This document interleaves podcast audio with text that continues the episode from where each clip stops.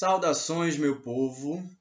Meu nome é Alberto Abreu e no episódio de hoje do podcast Fratura Existencial eu farei um especial falando sobre música, justamente em comemoração ao aniversário de um ano desse podcast. No mês retrasado, que foi o mês de maio de 2022, esse podcast completou um ano de atividade e, coincidentemente, eu havia parado no 29 episódio, o episódio de número 29.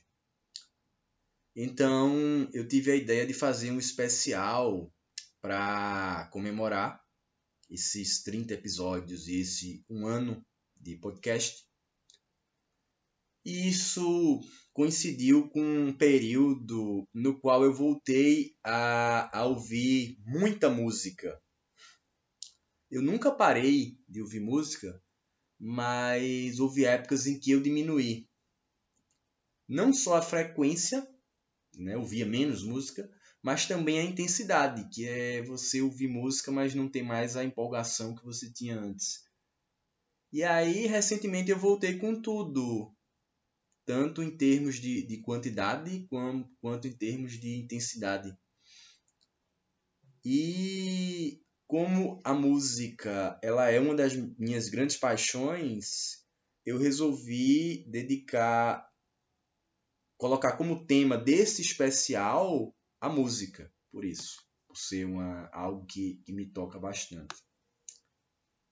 A princípio eu ia responder algumas perguntas que eu fiz no, no Instagram, no meu Insta pessoal, mas eu acabei uh, indo muito longe na, no que seria a primeira parte desse episódio, que era falando sobre a minha trajetória dentro da música, trajetória enquanto ouvinte, já que eu não sou músico.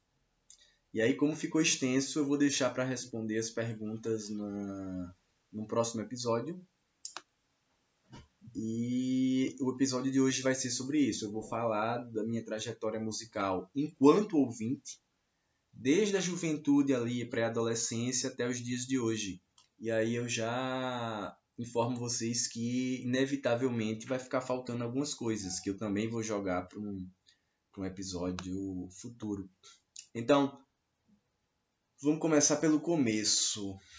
É, eu acredito que todo mundo inicia ouvindo músicas que outras pessoas estão ouvindo, seja em casa, que seus pais ou responsáveis estão ouvindo em casa, seja na rua. Você passa por um lugar e está tocando música, seja numa casa, seja alguém no ônibus, né, que não deveria ouvir sem fone, seja num bar, enfim, você está passando e ouve música na rua também.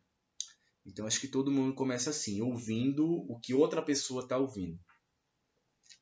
E aí na minha infância eu ouvi basicamente aquilo que meus pais ouviam, muitas coisas, mas assim, o que me vem à mente é alguma coisa de Caetano Veloso, até Beethoven, né, de música popular brasileira, até música erudita da Europa do século XIX, passando por, pelo, pelo Jean-Michel Jarre, o Jarre, uh, que era um, um, cara de uma música meio eletrônica ali da França, acho que década de 70.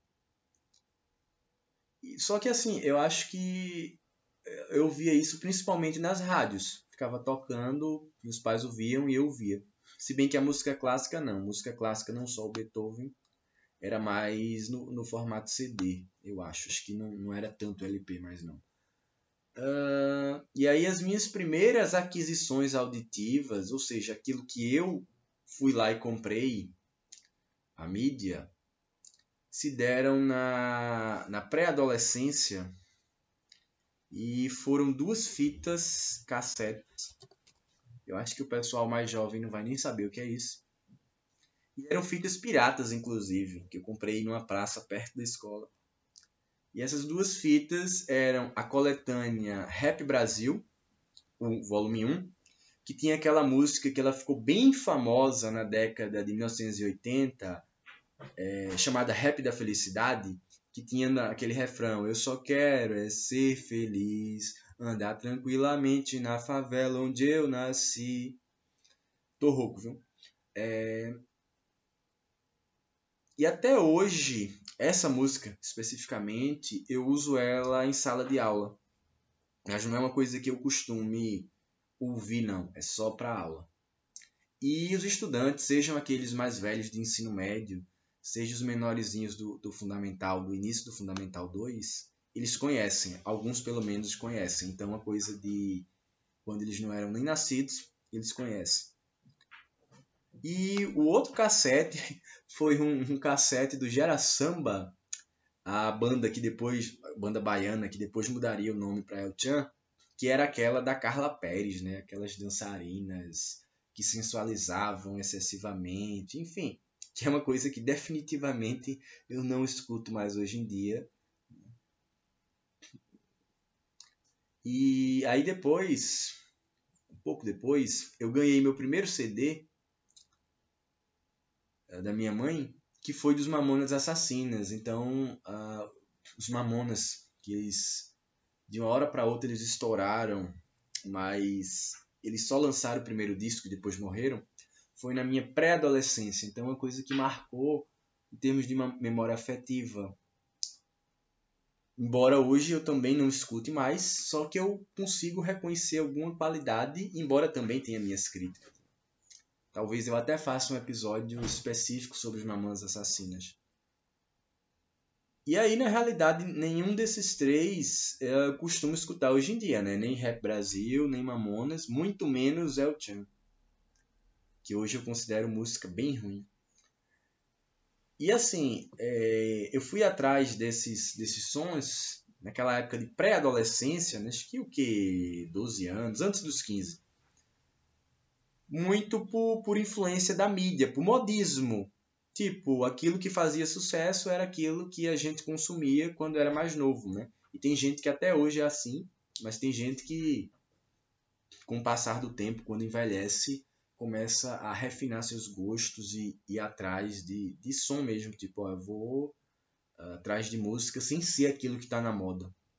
Então, principalmente no caso do, do El Chan e do Mamonas, eles viviam no Faustão, né? E, e, e, na época eu assistia aquilo, então era difícil não ser influenciado.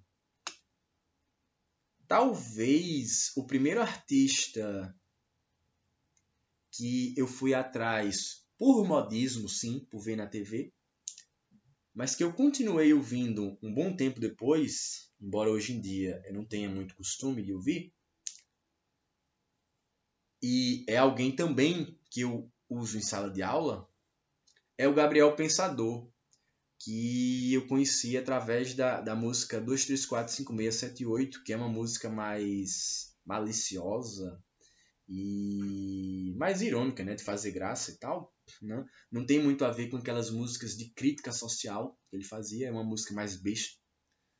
Mas aí, é, essa música me levou ao CD, né, que eu comprei, o Quebra-Cabeça, que é onde ela tá, e que tem a música mais famosa é Cachimbo da Paz, virou clipe e tal. Mas é um disco que tem, por exemplo, a primeira música chama Pátria, que me pariu. É Pátria, tá, gente? Que é uma música assim, extremamente interessante, a crítica social que ele faz ali. Então não ouço muito hoje em dia, porque hoje eu não tenho muito a vibe de rap, hip hop, mas ainda acho música de boa qualidade, né? além de ser bem interessante para se usar em sala de aula.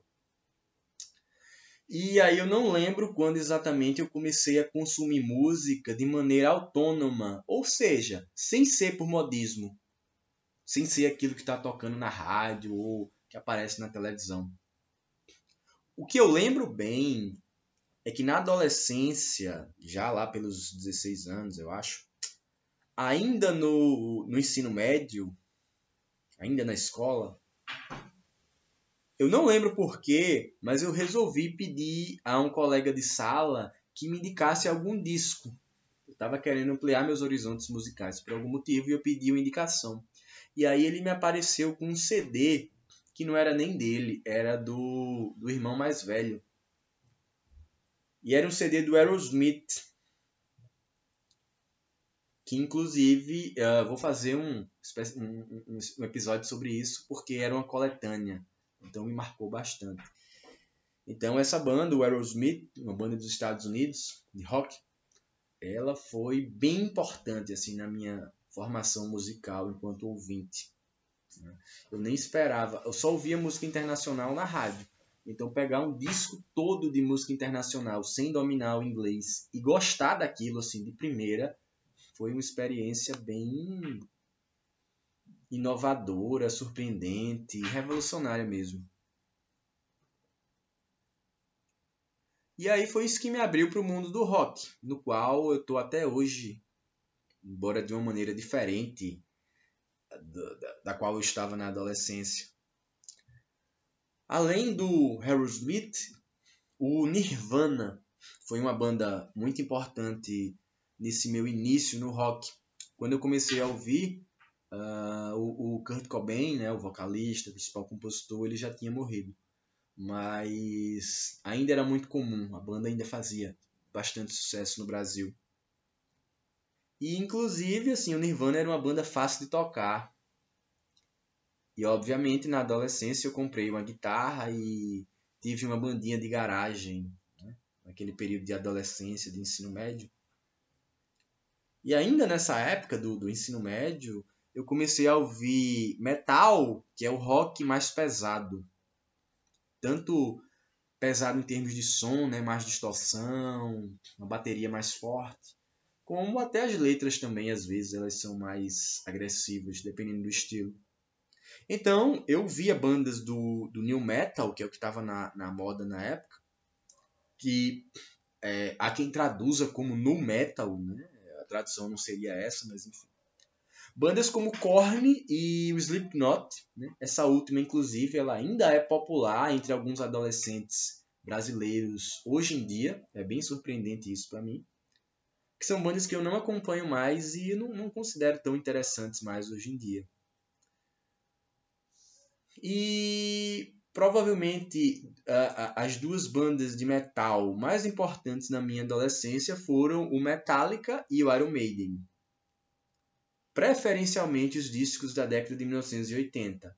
Então é um som que hoje em dia eu escuto de vez em quando. Mas ainda gosto bastante, principalmente o Iron Maiden. Metallica é, tem algumas. É, é uma relação meio que de amor e desprezo é, eu não lembro se no final da adolescência ou no período de início ali dos 20 e poucos anos, 21, 22, eu descobri um, um estilo de metal chamado thrash metal, que se tornou meu, meu estilo favorito durante muito tempo. O Metallica da década de 1980, ele foi talvez a banda mais famosa desse estilo, né? um estilo mais rápido que o heavy metal, um pouco mais agressivo, misturava um pouco com punk. Mas várias outras bandas ali dos Estados Unidos, daquela região de São Francisco, elas eram desse estilo. Uh, eu não vou nem citar os nomes aqui, porque eu vou fazer um, um especial também, um episódio específico sobre thrash metal em algum momento. E você também tinha é, bandas da, de, de, alguns outros países, né? Era principalmente Estados Unidos, mas a Alemanha tinha quatro bandas é, mais importantes de, de thrash metal. E a minha favorita era o Creator, que durante a adolescência, assim, casa dos 20 anos, talvez até início dos 30, foi a minha banda favorita do estilo, mais até que o Metallica, que é uma banda mais pesada que o Metallica Creator da Alemanha. E aí a gente chega num ponto que merece destaque, que é o seguinte: embora na minha adolescência e juventude, né, casa dos vinte e poucos anos, eu tenha sido metaleiro clichê daquele de, né, que usa cabelo grande, deixei o cabelo grande crescer por causa do rock, usava camisa preta de banda, corrente prendendo a carteira, que é uma corrente que eu uso até hoje, né? Eu digo aos, aos meus alunos que ela é mais velha que eles, porque é do meu tempo de adolescência, tem mais de 20 anos a, a, a corrente. Inclusive, houve uma fase onde eu usava coturno, que é, para quem não sabe, coturno é um tipo de bota militar, que ela é muito usada pelo pessoal do metal, inclusive garotas, porque faz um estilo mais agressivo. E juntamente com o fato de você estar tá utilizando quase sempre a cor preta, né? principalmente na camisa. E aí, apesar de todo esse visual clichê, eu nunca fui alguém que só ouvia rock metal. Isso não só nessa época dos 20 e poucos anos, mas mesmo na fase do, do ensino médio. Eu não ouvia só rock metal. Então, numa época que eu tinha terminado o ensino médio, mas eu ainda não tinha entrado no ensino superior, né, na faculdade, universidade, foi quando eu descobri e me apaixonei pelo Chico Buarque, que não é algo que eu ache interessante para alguém muito jovem, né, de 12 anos, 15 anos. Tem exceções, mas em geral, acho que Chico Buarque é uma música chata para quem é muito novinho. Mas quando você está ali pelos 20 e poucos anos, acho que já é mais palatável e foi quando eu descobri e eu vi muito Chico Buarque ali, acho que pelos 21 anos de idade. E aí me veio uma divagação, né? Eu tenho um roteiro aqui que eu estou seguindo para falar que assim, eu lembro que alguém usou a letra da música Construção do, do Chico Buarque quando eu era ensino médio. Em outra ocasião, eles botaram para a gente fazer uma paródia, né? reescrever a letra da música Banda, também do Chico Buarque. E nada disso despertou meu interesse pela música do Chico Buarque, né? que é aquilo que eu acabei de dizer. É, do mesmo jeito que acho que, que Machado de Assis é extraordinário, mas é uma leitura para você fazer já quando você é adulto, mesma coisa é o Chico Buarque, né? Colocar Chico Buarque para adolescente, pode ter alguns que gostem, mas a maioria não vai gostar porque não é a música mais atrativa para um adolescente. Enfim, aí é isso. Acho que as pessoas elas não têm muita noção daquilo que é apropriado, seja em música, seja em literatura, para cada fase da vida de uma pessoa. Né? Obviamente há exceções, mas eu penso isso e vai ficar claro nessa trajetória da música que, que eu estou falando. Ou seja, quem ouvir esse episódio até o final, e ele vai ficar grande, né? ele já está com 17 minutos agora, vai entender que eu quis mostrar uma trajetória minha dentro da música, enquanto ouvinte, que é uma trajetória, acredito, de evolução. Tipo um Mamonas Assassinas, eu tenho uma, uma memória afetiva deles, mas não é mais uma coisa. É, é uma música infanto-juvenil, né? não é uma música para adultos. Isso que eu quero dizer. Não é que ela seja pior por isso. Né? Como um livro infantil, ele não é inferior a um livro para adulto, mas a questão é cada um tem sua fase. Então é nesse sentido que eu estou falando. Às vezes falta sensibilidade na, na educação escolar para saber o que apresentar ao jovem. Mais uma divagação minha.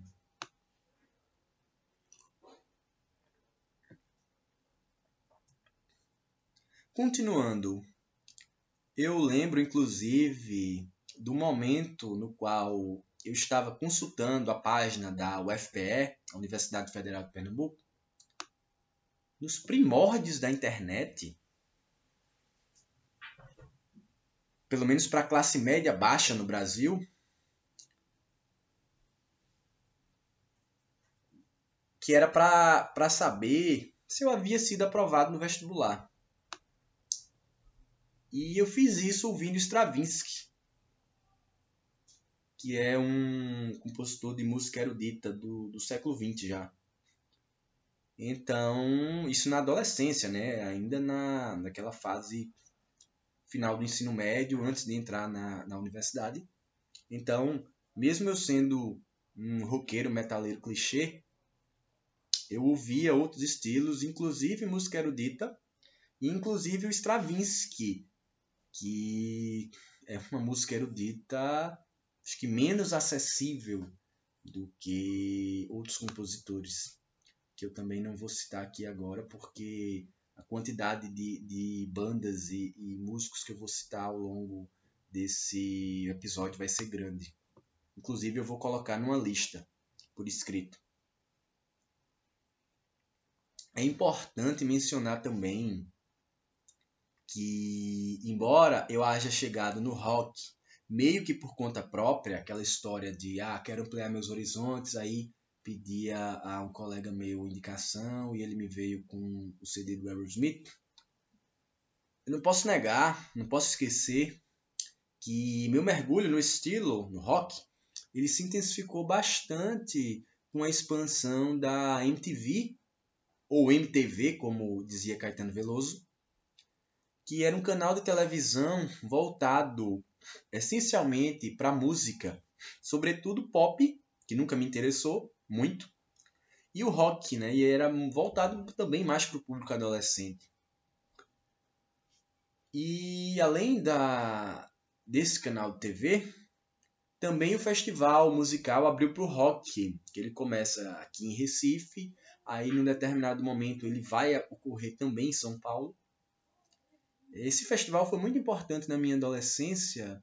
Eu frequentei ele assiduamente na época em que ele era realizado no Centro de Convenções de Pernambuco, porque fica perto da minha casa, que é na divisa, justamente na divisa entre Recife e Olinda. Eu não peguei o início desse festival, que era no Circo Maluco Beleza, que foi na época do, da explosão do Mangue Beach. Né? Nessa época eu era pré-adolescente ou estava no final da infância ainda, né? Já nessa época do Abril pro Rock, lá pelos anos 2000, no pavilhão do Centro de Convenções, aí eu já era adolescente, já tinha meus 16, 17 anos, talvez um pouco mais. E todo ano eu ia, e às vezes eu ia os três dias, né? Era um festival que tinha três dias, é sexta, sábado e domingo. Foi bem marcante, acho que também vale a pena eu tirar algumas coisas do fundo do baú e fazer um episódio específico sobre isso, né? São muitos episódios sobre música que estão se, se desenhando aí. E aí, também na transição da, da adolescência para a juventude, eu frequentei um festival chamado Hackbeat, que ele ocorria dentro do carnaval do Recife, à noite, no Recife Antigo, porque o carnaval é Recife Olinda, né? E aí à noite você tinha no Recife Antigo vários shows e o Hackbeat era um festival dentro do, do carnaval, mais voltado para isso, para o rock, um pouco música eletrônica. E foi aí, nesse festival, que eu conheci a banda pernambucana de Arco Verde, no sertão de Pernambuco, Cordel do Fogo Encantado. Se bandas mais antigas, do, do, início da década de 90, como Nação Zumbi e Mundo Livre S.A., elas só iriam me atrair muito tempo depois, mesmo sendo mais antigas, o Cordel do Fogo Encantado, que acho que lança o primeiro disco em 1997, já do meio para o fim da década de 90, me atraiu antes, ou seja, no auge, eles tinham lançado dois discos e faziam aqueles shows épicos, no, seja na Rua da Moeda, seja no, no caso da Alfândega. E assim, curti muito essa banda, né? Foi uma banda bem importante na minha adolescência também, né? Eles chegaram a se separar, voltaram agora recentemente. E eu pude assistir a vários shows deles na, no auge. E aí um ponto importante que eu pretendo explorar mais para frente é, no outro episódio é a visão da música além da música, ou seja, quando ela transcende o som, vai além do som e se converte no estilo de vida. Não é só o que eu ouço, é como eu me comporto, como eu me visto, então, como eu penso, eu mencionei como o rock e o metal eles influenciaram minha aparência, seja nas roupas, seja no, no cabelo, seja nos acessórios, como a corrente. E aí agora hum, eu, eu preciso prestar tributo a algumas lojas específicas de discos, tanto LPs, os discos de vinil, que estavam fora de moda na minha época, na, na, quando eu era adolescente, quanto os CDs, aqueles disquinhos menores, que estavam em alta nessa época, e que algumas também vendiam alguns outros tipos de acessório, como a corrente que eu falei, né, para colocar na carteira, prender a carteira, como toucas, enfim. Então, a primeira assim que eu conheci, que talvez seja mais famosa, é a Vinil, da rua 7 de setembro, é, que recentemente ela abriu uma segunda loja na mesma rua. A loja ainda existe. A Disco de Ouro, que também fica na rua 7 de setembro, ficava de um lado, mudou para outro, também ainda existe.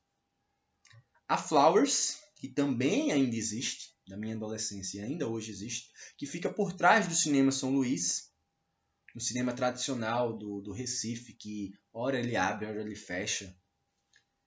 E tinha a Blackout, que também existe, na Rua do Riachuelo, que era mais voltada para o metal, que eu nunca frequentei muito. Todas essas elas ainda existem hoje em dia, né? Que é uma coisa bem bacana. Aí outras duas que fecharam foram a Besides, eu acho que o nome era esse, não lembro bem. E fechou, acho que ainda na minha adolescência, quando o, os MP3 começaram a dominar, se não me engano.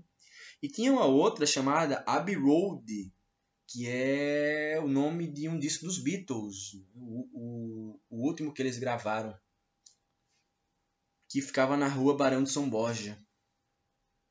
Todas essas lojas é, situadas no centro do Recife, acho que todas no, no bairro da Boa Vista, se eu não me engano. E aí elas foram importantes não só para eu adquirir discos, principalmente CD, mas também as, a, a, as correntes que eu usava para aprender carteira, né, que até hoje eu ainda uso camisas de banda que eu ainda tenho, embora use pouco.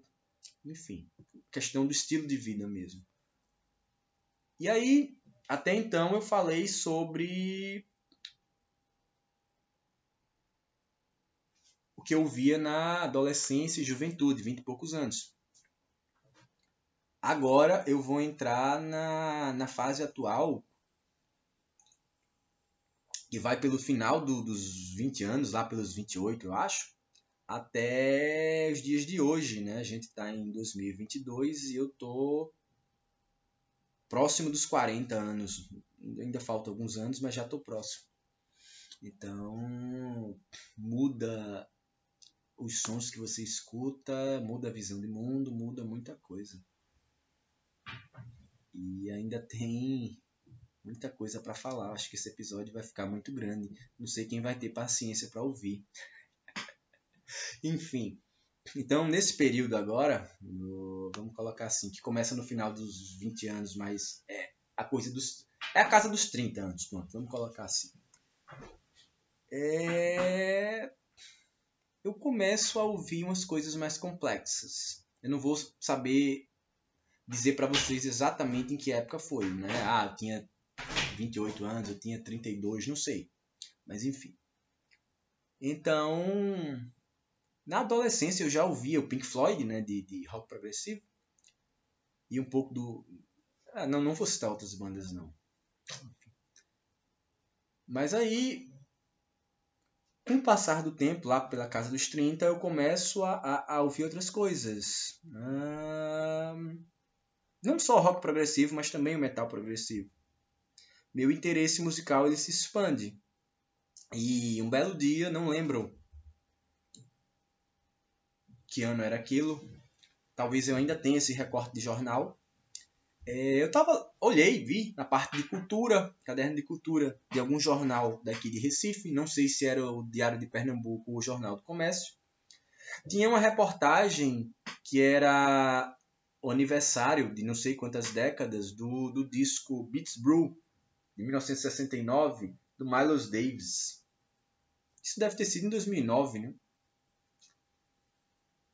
É... E esse, esse, disco, que até hoje eu não tenho ele em LP nem em CD, só tenho em MP3, Beats Brew, do Miles Davis, ele é considerado um dos precursores do jazz rock, mistura desses dois estilos, que depois se tornaria conhecido como fusion. Fusion é o estilo que mistura jazz com rock. Eu já era roqueiro, já ouvi algumas coisas mais complexas, né, como rock, algumas coisas de rock progressivo, e estava mais uma vez ampliando meus horizontes em busca de coisas novas. Então foi impossível não me interessar por isso. Mistura do jazz com rock, opa, eu tenho que ouvir isso. Então fui atrás em MP3. E aí esse disco ele abriu a porta para outros discos do, do Miles Davis, tanto de antes quanto de depois desse estilo fusion. Abriu a, as portas para bandas de, de, de, jazz rock, de fusion, como Return to Forever, Weather Report e Mahavishnu Orchestra. É, não sei se a minha pronúncia está correta, tá, gente? E o Jacob Pastorius, né, um, um contrabaixista extraordinário que tocou no Weather Report, mas também tinha gravou um ou dois discos carreira solo, ele morreu cedo e que transitava pela fusion e por outros estilos musicais. Mas esse disco do Miles Davis de fusion também me abriu para o jazz não elétrico, seja discos do próprio Miles Davis, seja o Joe Coltrane, seja Charles Mingus, para citar apenas dois do, dos meus favoritos no estilo. Eu não quero ficar citando muito, porque tem muito, como eu falei, muitas bandas e muitos músicos que eu vou citar ao longo desse episódio, que acho que vai chegar a uma hora de, de fala. Curiosamente, foi meu interesse pelo jazz internacional, esses caras que eu citei agora há pouco, que me levou a músicos brasileiros que privilegiam a música instrumental bem como a complexidade e a improvisação, ainda que a gente não possa dizer que a música desses caras é propriamente jazz, né? porque eles misturam vários estilos. Então, que caras são esses? O Hermeto Pascoal, que é uma das minhas grandes paixões hoje em dia, e o Egberto Gismonte. Inclusive, eu tive a oportunidade de assistir a esse último, o Egberto Gismonte, na Igreja da Sé, em Olinda, na Mimo. É um festival que, se não me engano, significa Mostra Internacional de Música de Olinda. Que foi um festival muito importante para essa minha fase madura da, da música. O Abril para o Rock foi para minha adolescência e para o rock, né? apesar que misturava outros estilos. E a Mimo foi para minha maturidade, já a casa dos. Acho que talvez final dos 20 anos, 28, 29, mas a casa dos 30 também. É um festival que ele se expandiu né, para é, em Olinda, mas ele também foi para outras cidades históricas do Brasil. E, por exemplo, eu pude assistir num, numa das edições da Mimo, na Praça do Carmo, né, aí foi num local aberto, um show épico do Chick Corea, inclusive tocando músicas do, do, do Return to Forever, a banda que eu falei há pouco. Inclusive, ele faleceu recentemente, alguns anos atrás, né? Já estava idoso, não tão idoso quanto outros, mas enfim. Então eu tive essa oportunidade de assistir um, show do Chick Corea na Mimo. E duas bandas que eu preciso citar aqui. Uh, por algum motivo eu esqueci de mencionar lá atrás e que eu comecei a ouvir ainda na adolescência, e são bandas que ainda hoje eu acompanho, então por isso elas são muito especiais para mim, porque hoje em dia eu não acompanho mais bandas como Metallica e Iron Maiden, elas ainda existem, ainda estão tocando, ainda estão gravando discos novos, mas eu perdi meu interesse por aquilo que essas bandas fazem de novo. Mas duas que eu ainda acompanho, que são bandas de metal progressivo, né? São bandas bem complexas no seu som, mas são sons mais pesados do que o Pink Floyd ou outras bandas de rock progressivo. São o Dream Theater, é um nome chatinho de falar, que é uma banda dos Estados Unidos que lançou seu primeiro disco no final da década de 80, acho que em 1989, e o Opeth, que é uma banda da Suécia que lançou seu primeiro disco em meados da década de 1990, eu acho que foi em 1996. Então as duas são bandas de, de, de metal progressivo, embora elas sejam bem diferentes entre si. O, o Dream Theater é uma banda extremamente é, técnica, extremamente virtuosa e que tem usa vocal agudo, né, de, de tom alto, né, vocal fino, voz fina. Enquanto o Opeth é uma banda que, pelo menos em algumas músicas, vai para o metal extremo, aquele vocal bem agressivo. Mas são duas, duas paixões minhas, Dream Theater e Opeth. Ainda hoje eu acompanho e são duas bandas que também merecem que eu faça episódios específicos sobre elas.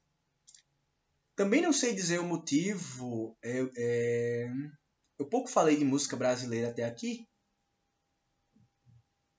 O que não significa que não tenha sido importante para mim ao longo da minha vida. Não é só agora, na casa dos 30 e poucos anos, não. Então é verdade, sim, que até os 20 e poucos anos eu via mais rock metal do que música brasileira. Embora, como eu falei, lá pelos 21 anos eu descobri Chico Buarque e eu via muito ele. Mas é, um cara muito importante também na, na, na, minha formação musical de ouvinte foi o Milton Nascimento. Principalmente os dois discos que ele gravou, juntando uma galera lá de Minas Gerais, né? tanto não só para tocar com ele, mas para compor com ele também. Que foram os dois discos do Clube da Esquina, inclusive o segundo disco que é aquele que tem na capa um monte de crianças em cima de um muro olhando né, o que é que está atrás do muro. Ele é, eu gosto mais dele do que o primeiro, que é aquele que tem duas crianças, né, uma branca e uma negra na capa. Ainda hoje eles estão entre meus discos favoritos. Então eu super indico, se você, sei lá, é do rock e quer começar a ouvir música brasileira. E assim, de música brasileira também foram importantes para mim em diferentes fases da minha vida o Tim Maia, a Nara Leão, que é uma grande paixão, e o Gonzaguinha. Eu acho que dos, pelos 25 anos ou mais, antes disso acho que não. Não lembro exatamente. Aí você tem outras bandas como Mutantes, Secos e Molhados, e o Ave Sangria, daqui de Pernambuco, que eu fiz episódio sobre eles recentemente. Foram bandas bem importantes na, na casa dos meus 20 e poucos anos. Só que aí já são bandas brasileiras mais voltadas para o rock, embora eles misturem vários estilos musicais, vários ritmos. E aí, quando eu lembrei dessas bandas, eu lembrei de um cara que também foi muito importante para mim, eu tinha esquecido, e que também é um cara do rock, mas que mistura outros gêneros, né? Então você começa ouvindo, ah, sou roqueiro, vou ouvir rock. E aí essas influências pegam, apresentam você a outros estilos, que é o Raul Seixas, que foi uma febre para mim. Também é, é, é, alguém que eu não escuto muito hoje em dia, mas acho que ainda na adolescência, ou, final da adolescência, me influenciou muito. Então ele misturava o rock com outros estilos, vários outros estilos. O Raul Seixas era muito rico na mistura de estilos. Enquanto o rock brasileiro da década de 80, e aí eu vou citar alguns nomes aqui, mas esses nomes não vão estar na descrição desse episódio, né? Legião Urbana, Capital Inicial, Titãs, Barão. Barão Vermelho, Engenheiros do Havaí, são bandas que nunca conseguiram chamar muito minha atenção. Então, acaba que quando se vai falar de rock brasileiro, não metal, rock, os Mutantes e Raul Seixas, eles são centrais para mim. Aquela coisa mais década de 60, 70. O rock dos anos 80, que foi essas bandas que eu citei antes, é, nunca conseguiram me atrair muito. Talvez um dia isso mude, mas eu sinceramente não acredito nisso. Aí, mais uma divagação me veio, que é o seguinte, né? Eu estou tentando elaborar esse episódio de maneira cronológica. Eu faço um roteiro antes, que eu uso para me guiar quando eu estou falando. Primeiro eu escrevo, e aí eu falo, me guiando pelo roteiro escrito. E aí, justamente como eu não falo de improviso, isso me permite. Estou escrevendo, aí. Ah, me veio alguém que eu esqueci. Aí o que é que eu faço? Eu coloco lá atrás, tipo, eu tinha esquecido Gabriel Pensador. Tinha esquecido Cordel do Fogo Encantado. Mas aí, como eu estava redigindo o texto, eu voltei e encaixei eles lá atrás no, no início do, do, do texto, do episódio.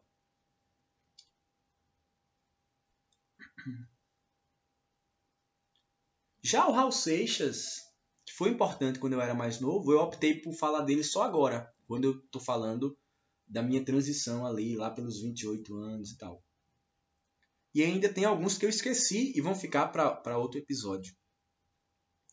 E aí, eu falei né, das lojas, falei dos festivais, abri para o rock, mimo e o hack beat. E eu esqueci de uma outra coisa da adolescência que foi muito importante para mim, que é um, uma página da internet, um portal chamado Whiplash, que eu não vou dizer aqui como se escreve, mas vai estar tá lá na descrição do, do episódio, né, para vocês saberem. Que inclusive, né, essa palavra Whiplash, ela, ela é o título de um ótimo filme sobre jazz lançado em 2014, mas a página não tem nada a ver com isso não. Ela é bem mais antiga e faz referência a uma música do Metallica. Eu posso falar sobre isso melhor também no outro episódio. Então esse portal Whiplash, que é um portal para rock e heavy metal, né? então você não vai encontrar lá Nara Leão, você não vai encontrar lá Hermeto Pascoal, mas é, é riquíssimo assim, não só em termos, você vai encontrar letras, traduções, informações e curiosidades sobre músicos, mas tem coisas mais interessantes, como resenhas de disco, né? alguém escrevendo sobre um disco. Inclusive eu já fiz, mas acho que não está mais lá, sobre discos do Opeth. É... E biografias de banda também, é bem interessante isso. E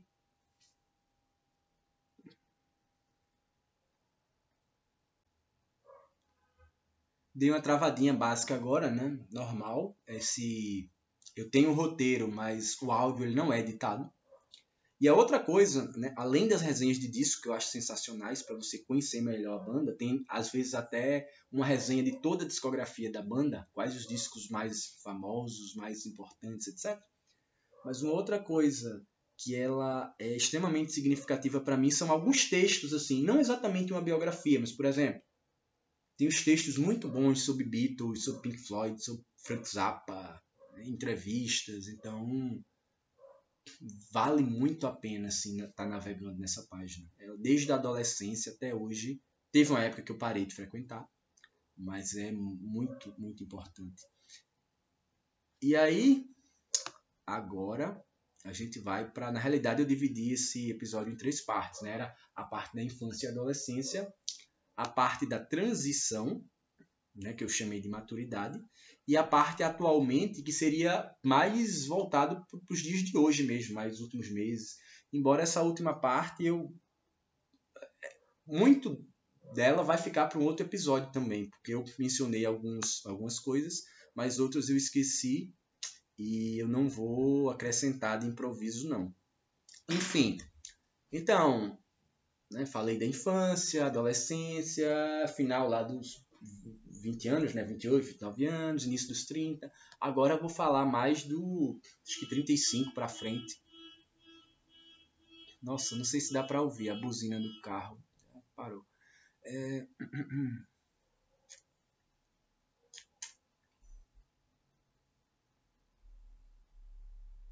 Enfim, como eu havia dito anteriormente, minha adolescência foi aquele período no qual os LPs, também conhecidos como disco de vinil, aqueles discos grandes, geralmente pretos, que você ouve com agulha, enfim, eles caíram em desuso. Eles nunca deixaram de ser produzidos, mas pouca gente comprava. Basicamente, você só encontrava eles em sebos ou em lojas especializadas. E o CD ele passou a dominar. Então, eu sou da geração CD. A maior parte do que eu consumi foi em CD. E aí, lá pelos anos 2000, surgiu o MP3 né, e, e, e uma empresa chamada Napster, que é quem distribuía, que é a música que você acessa através de arquivos que podem ser ouvidos em computador, em aparelho de MP3, depois de MP4. E com o passar do tempo, esses arquivos podem ser ouvidos inclusive nos aparelhos de som. Né? Você bota um pendrivezinho USB e ouve lá. Então você só tem o arquivo, você não tem mais uma mídia, é, um LP, um CD, uma fita cassete, enfim. E aí? Isso gerou uma queda na, na, na venda de, de CDs. Isso coincidiu com o período que eu entrei na universidade. E aí, ao invés de pegar boa parte do dinheiro que eu tinha para comprar discos, no caso CDs, eu pegava boa parte do dinheiro que eu tinha para comprar livros. Então, nesse, nesse período, o meu consumo de música ele se dava principalmente através dos arquivos em MP3, baixava discografias e tal. Isso me afastou das lojas, principalmente essas lojas que eu mencionei lá atrás, né? lojas específicas, vinil, disco de ouro e tal.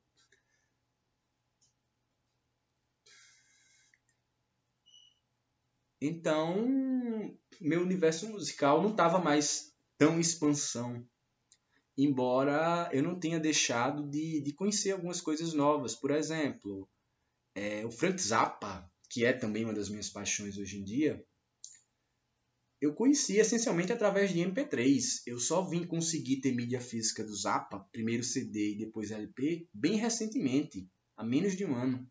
Então, se não fosse os MP3, eu teria conhecido Zappa um dia desse.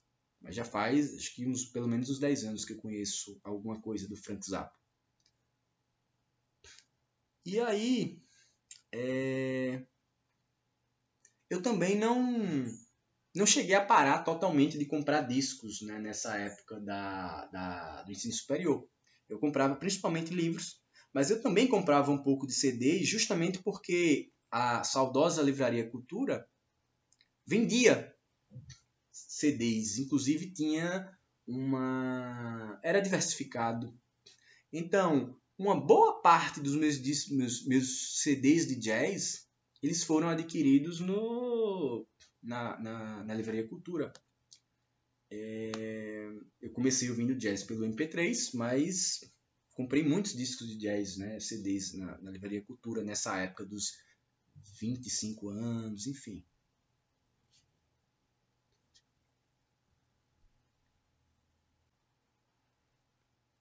Então, eu nunca parei de, de comprar discos, mas eu diminuí né, a quantidade de, de discos comprados, tanto por conta do MP3 como por conta dos livros. E só agora, recentemente, eu acho que foi 2021, já depois que, que veio a pandemia e tal, da, da Covid, né? Que eu voltei a frequentar essas lojas de discos que eu citei anteriormente, né? Um, vinil, disco de ouro. Então voltei a consumir mesmo, comprar em maior quantidade os, os CDs. Passei a comprar LPs também, porque eu não me adaptei a, a, ao streaming, né, que é você ouvir música na internet, em plataformas como Deezer Spotify. E o interessante é que vocês estão me ouvindo através dessas plataformas. Mas eu não, não gosto, não me adaptei. MP3 mais ou menos meu lance com MP3 era muito pegar o MP3, gravar num CD e jogar esse CD para um aparelho de som. Nunca gostei muito de ouvir MP3 em computador, embora eu tenha ouvido sim nos aparelhos de MP3 com fone de ouvido no ônibus quando ia para a universidade.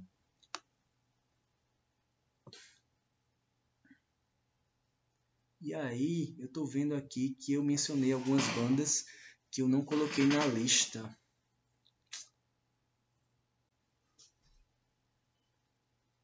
Esse período mais recente, dos últimos meses, merece destaque o aprofundamento em bandas de rock progressivo que eu conhecia de anos atrás, mas conhecia pouco. Então eu estou mergulhando de uma maneira mais detalhada e mais intensa.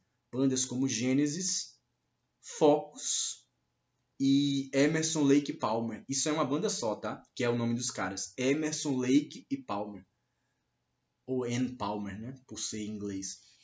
Hum... E é engraçado que essa última, Emerson Lake and Palmer, é, eu conhecia de nome, das antigas, mas por algum motivo, esse nome esquisito, que é o, é o nome dos caras, eu não achava que era de progressivo. Então, na realidade, é o contrário do Gênesis do Focus. O Emerson Lake Palmer eu não conhecia, de ouvir. E merece destaque o meu aprofundamento em dois músicos que eu já mencionei aqui nesse episódio como paixões, que é o Frank Zappa, o cara dos Estados Unidos que já faleceu, e o Hermeto Pascoal, um brasileiro nordestino que está com 86 anos, recentemente completados, e que, inclusive, agora, julho de 2022, ele está fazendo uma turnê lá pela Europa. Estava em Portugal, não sei onde é que ele está hoje. Vida longa ao Hermeto. E o Alberto Gismonte também, outro monstro da, da música mais complexa do Brasil. E aí, eu vou encerrar esse episódio. Não vai chegar em uma hora, mas já passou de 50 minutos. Meio abruptamente, porque já foram cinco páginas de roteiro, eu ainda teria muito mais a dizer. E eu espero ter cumprido meus dois objetivos básicos desse episódio, que em primeiro lugar era expor minha trajetória musical de ouvinte, como eu comecei, como eu estou hoje, e, ao mesmo tempo, indicar alguns músicos e bandas para vocês se deleitarem, né? para vocês conhecerem, aproveitarem, enfim. Como se fosse um guia de audição. E aí tem para diversos gostos, né? Eu mencionei coisas nacionais e coisas estrangeiras, mencionei artistas que tem letra, né, que cantam, e outros que são só instrumentais, música simples e música complexa. Quem, inclusive, quiser trocar uma ideia, vai lá no meu Instagram pessoal, Alberto underline Abreu 84. Pelo menos por enquanto, eu não penso em fazer um Instagram desse podcast. E só para terminar, eu acabei esquecendo de falar dos Beatles que desde a adolescência foram uma influência muito grande para mim. E o Pink Floyd eu cheguei a mencionar, não estava no roteiro, eu esqueci no roteiro, mas improvisando aqui na fala eu mencionei. Pink Floyd também foi uma banda de, de desde a adolescência assim, fundamental para mim.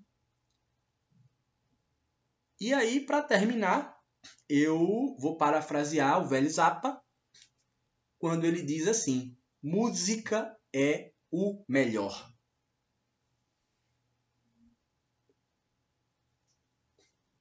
Até a próxima.